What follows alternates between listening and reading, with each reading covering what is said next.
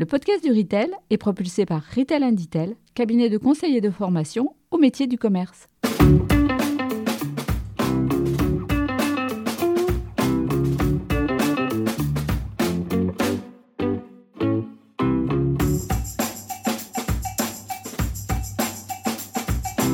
Bonjour et bienvenue sur le podcast du Retail. Je suis Sylvaine, un des artisans de ce podcast dédié au commerce d'aujourd'hui et de demain. Nous sommes un collectif d'experts passionnés du commerce et de la relation client. Donc dans ce podcast, nous avons déjà eu l'occasion de partager avec vous des interviews des grandes voix du retail et des innovateurs. Mais nous avons aussi une rubrique spécifique, le café du commerce, une discussion informelle entre deux ou trois intervenants sur l'actualité et dans l'actualité, un sujet qu'on creuse aujourd'hui, ce sujet, ce sera l'occasion. Alors autour de la table aujourd'hui, nous avons Fabien et Philippe. D'ailleurs, Philippe, ces derniers jours, qu'est-ce qui t'a marqué dans l'actualité du commerce? Parce qu'on peut dire, c'est qu'on est bien gâté pour ce début d'année. L'année du retail démarre en trombe et va bien alimenter notre café du commerce dans les, dans les semaines qui viennent. On peut commencer par un aller-retour chez euh, avec, euh, avec Carrefour, puis des changements assez importants dans les organisations de quasiment tous les états-majors des enseignes le début du feuilleton grand frais. Mais surtout, ce que je retiens dans la, distribution alimentaire, c'est encore et toujours, je dirais, la bonne santé des indépendants. Les premières parts de marché de janvier sont, tombées, sont très signifiantes. Leclerc, les mousquetaires euh, font la course en tête, suivi de, suivi de Système U, et on retrouve vraiment une spécificité française, donc avoir les, les trois enseignes leaders, qui sont trois enseignes, trois enseignes d'indépendants. Fabien, je crois que de ton côté, tu as deux ou trois chiffres assez édifiants dans la dernière étude de la FEVAD, qui d'ailleurs lèvre un vrai paradoxe. Oui, effectivement, il y, a pas mal de chiffres qui m'ont intéressé dans le bilan de la FEVAD euh, qui a été relayé il y a, peu de temps par LSA. Euh, bah, le, premier enseignement, c'est qu'on a une année qui est très atypique. Euh, il y a une forte croissance sur les, ventes de produits, mais également une forte baisse sur les services. Et au final, on a une croissance qui est moins forte que les années précédentes, à plus 8 versus 11% euh, euh, sur, euh, sur l'année 2019. alors ça, bien sûr, bah, c'est lié à, la forte baisse qu'il y a eu sur les ventes de services online dont les ventes ont baissé de moins 10%, et on est même à moins 40, 41% si on parle des transports, du tourisme et des loisirs qui ont bien sûr été fortement impactés. À côté de ça, puis depuis des mois, on, parle surtout de, cette progression, l'explosion des ventes sur les produits, c'est les marchandises, à plus 32%, en grande partie euh, lors des périodes de, confinement, mais pas que, puisque les consommateurs ont également pris pas mal d'habitudes, finalement des habitudes durables sur certains secteurs, notamment sur l'alimentaire. Un autre fait marquant dans le bilan FEVAD, Fabien? Oui, dans cet article de, LSA, il y avait également une publication du top 15 des sites et applications e-commerce sur le quatrième trimestre 2020. Euh, on a bien sûr toujours Amazon très largement en tête, euh, mais ce qui m'a intéressé, c'est de voir Vinted, qui est numéro 4 maintenant en nombre de visiteurs uniques mensuels, avec 16 millions de, de visiteurs uniques, plus d'un Français sur 4 quand même et surtout numéro 2 en nombre de visiteurs uniques par jour. Il y a 5 millions de Français qui se connectent chaque jour sur le, site ou l'appli euh, e-commerce de Vinted. Et je me suis amusé à, faire un, petit calcul euh, pour en déduire que Vinted est même probablement numéro 1 en fréquence de visite.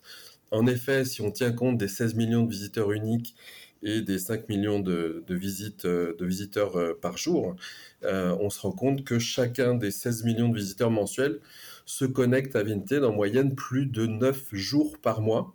Et si on fait le même exercice sur Amazon, on tombe à un petit peu moins de 7, 6, 6 et quelques. Alors bien sûr, les modèles d'Amazon et de Vinted sont très différents l'un de l'autre, hein, et Amazon se différencie par un taux de transformation qui est bien plus élevé.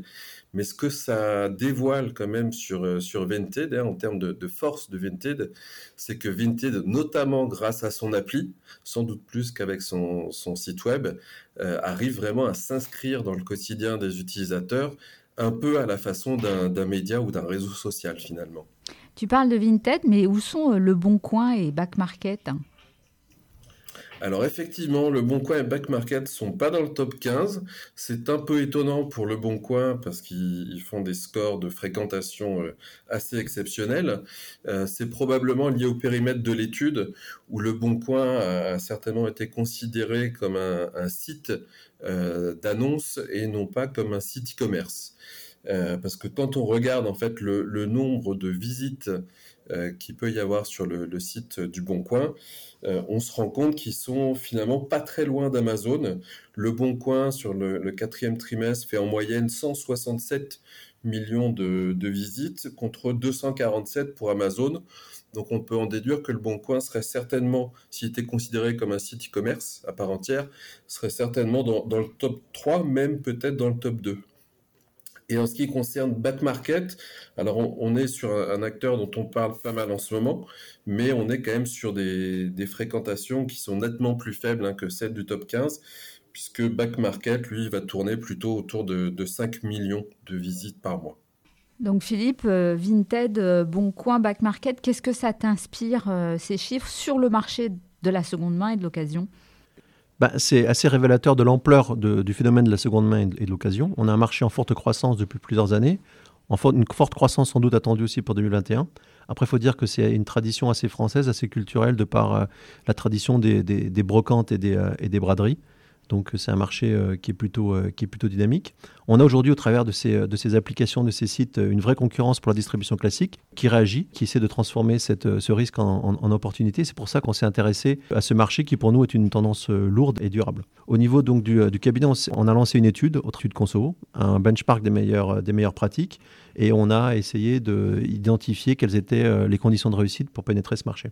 Donc notre étude composée de trois volets, notamment sur la partie conso. Et donc Fabien, tu pourrais nous résumer en quelques, quelques insights en fait, des résultats de cette étude? Alors oui, oui, oui bien sûr. Le, bah, premier insight, hein, c'est que maintenant l'achat d'occasion est une attitude qui est vraiment une habitude, pardon, qui est vraiment bien ancrée chez un grand nombre de Français. Euh, puisqu'on voit qu'il y a 69% des Français qui déclarent avoir acheté d'occasion euh, au moins une fois au cours des deux dernières années. Mais surtout, et c'est surtout là que je, je parle d'habitude, il y a 31% des Français qui achètent au moins quatre fois par an. Euh, donc ceux-là sont vraiment ceux qui ont fortement intégré l'achat d'occasion dans, leur mode de vie. Et donc euh, bah, ça concerne un Français sur trois. Fabien, tu parlais tout à l'heure de Vinted, qui est un pure player. Est-ce que le marché de l'occasion, c'est surtout du pure player et c'est surtout sur Internet? Alors oui et non. Euh, oui, les, pure players ont vraiment pris une longueur d'avance hein, ces dernières années, notamment avec Le Bon Coin et, Vinted. Et euh, si on regarde les, résultats de l'étude, on a 70% des acheteurs d'occasion qui ont déjà effectué un achat en passant par Internet. Mais en France, comme, euh, comme le disait tout à l'heure Philippe, il y a quand même aussi une vieille tradition d'achat d'occasion en lieu physique avec les vides-greniers, les brocantes ou les friperies. Et du coup, on a quand même 59% des acheteurs d'occasion euh, qui ont déjà effectué un achat dans un lieu physique. Et puis encore mieux, euh, on a posé une, autre question dans, cette étude. Euh, on demandait aux, Français, on est sur une, base représentative de la population française, s'ils seraient intéressés par une offre ou un rayon d'occasion dans des grandes enseignes généralistes ou spécialisées. Et là, on a 83% des répondants qui se sont déclarés intéressés. Tout ça, ça montre bien qu'il y a une place pour les enseignes traditionnelles ou les briques and mortar et qu'elles ont intérêt à, agir vite pour ne pas laisser euh, passer l'essentiel de, ce marché au pur, au pur player. Euh, et donc, c'est pour ça qu'on voit fleurir euh, d'initiatives, y compris dans la grande distribution traditionnelle, au travers Système U, Leclerc, Carrefour et, consorts. On connaît l'expression the, winner takes all, le gagnant rafle, rafle la mise, et donc il est important pour les enseignes de se, de se positionner. Et donc, d'après vous, quels sont les atouts des enseignes physiques pour prendre des parts de marché? Alors, euh, dans l'étude, on, a demandé aux acheteurs d'occasion quels étaient leurs critères de, choix d'un site ou d'un lieu de vente pour euh, faire leurs achats d'occasion. Et les prix attractifs arrivent largement en tête, suivis par la possibilité de trouver des produits en bon état et par la possibilité de trouver un grand choix de produits. Alors jusque-là, j'ai pas répondu à ta question, donc je vais y répondre tout de suite. Sur la question de l'état des produits, moi je pense que les enseignes physiques ont clairement une, carte à jouer. Hein. Euh, le fait que le, client, euh, l'acheteur puisse voir directement en magasin l'état du produit euh, va véritablement être un atout. certains ont vraiment besoin d'être d'être assurés les enseignes peuvent aussi proposer des garanties euh, pour, euh, pour rassurer les consommateurs. Donc là, il y, a, un atout sur lequel euh, les, enseignes physiques peuvent se démarquer. Sur la question du choix, en revanche, il va être très difficile de rivaliser avec les pure players hein, en termes de largeur d'offres. Du coup, je pense que certaines enseignes ont plutôt intérêt à se spécialiser en proposant des, des marques ou des styles spécifiques un des derniers exemples en date, c'est celui de Monoprix qui a décidé de se positionner sur le créneau de la mode vintage. Donc voilà, qui colle bien en plus avec, euh, avec l'identité, l'image de l'enseigne et le, profil euh, des clients de Monoprix. Euh, d'après toi, Philippe, comment les enseignes physiques peuvent réussir sur ce marché? Dans le, dans le bilan de notre, notre, étude, on a identifié cinq, cinq, conditions de réussite ou cinq conseils pour bien réussir sur, sur son marché. Le premier, c'est d'intégrer euh, le projet dans la stratégie d'entreprise dès le début, notamment la vision euh, par rapport à la plateforme de marque et la stratégie, RSE. C'est important que ce ne soit pas simplement un, side, un side projet. Le deuxième point, c'est euh, d'identifier des éléments de différenciation pour se démarquer de la concurrence et émerger, puisque la concurrence va être sans doute rude. Donc ça peut être de la spécialisation, ça peut être au-delà, d'aller au-delà de l'occasion avec de l'upcycling par exemple. Le troisième point, c'est de piloter le projet comme une vraie activité commerciale parce que c'est important d'avoir là aussi euh, dès le début une organisation, des KPI dédiés, parce que c'est une, vraie, une vraie activité. En quatrième point, on a identifié qu'il est extrêmement important, et on en parlait au niveau physique, c'est de soigner le parcours client, la tétralisation et l'exécution pour sortir un peu des, traditionnels dépôts, euh, dépôts ventes. C'est pas parce que c'est de l'occasion qu'il faut négliger la présentation. Alors on joue sur euh, le mobilier, la propreté, la qualité d'exécution, l'éclairage. Et puis, en, dernier point, c'est de permettre de développer un nouveau système de relations, un nouveau type de relation avec les clients. Ça peut être la création de communautés ou ça peut être euh, bien affirmer euh, le rôle de tiers de confiance qu'on peut jouer entre les, entre les différents euh, entre les clients, vendeurs et, et acheteurs. Alors, quels sont vos coups de cœur, c'est-à-dire des initiatives, et que vous pourriez partager avec nos auditeurs? Alors effectivement, on, a avec notre benchmark vu pas mal d'initiatives inspirantes.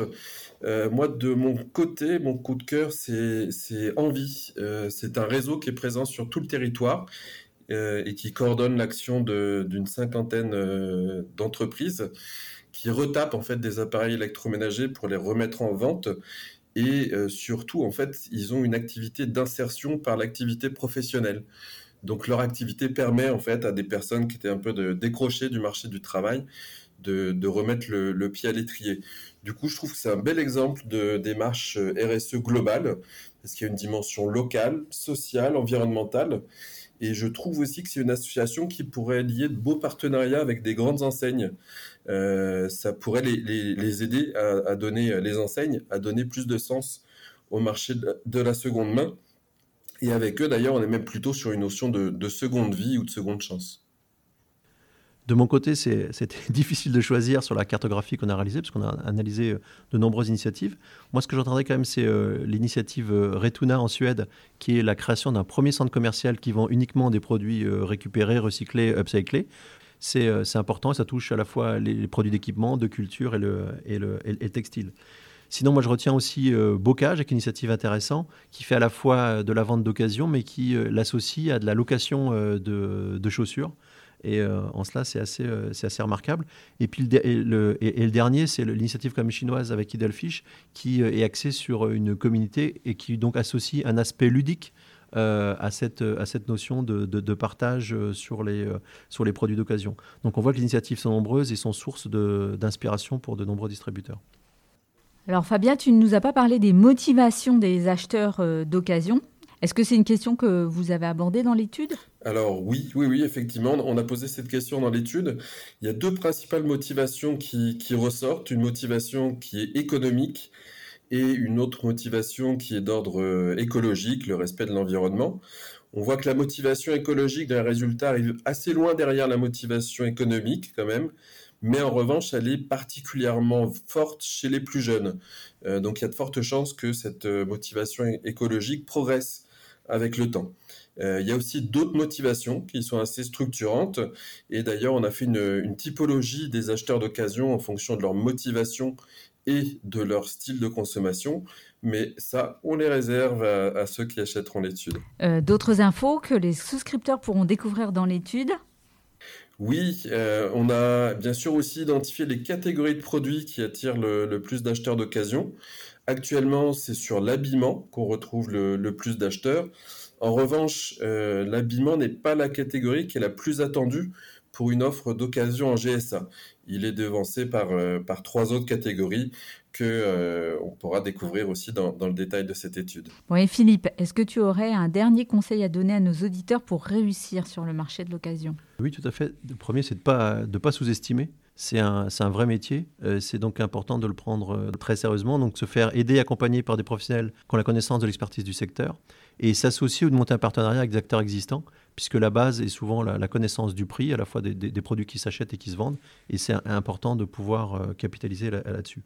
et, le, et le dernier, ben, c'est de vous, de vous inciter euh, ou de vous stimuler pour, euh, pour, pour acheter notre, notre étude. On a un dossier hyper complet, et en tout cas, on serait ravi d'échanger avec vous si vous le, si vous le souhaitez. Donc Philippe et Fabien, merci beaucoup pour ce café du commerce très économiste circulaire et puis il était aussi euh, solidaire puisqu'il s'est fait autour d'un café qui était un café joyeux. Donc à tous nos auditeurs, si vous avez aimé ce café du commerce, n'hésitez pas à le partager, à mettre un 5 étoiles et à le commenter sur l'application Apple Podcast. À bientôt sur le podcast du Retail, toujours disponible dans toutes les bonnes podcasteries. À bientôt. À bientôt.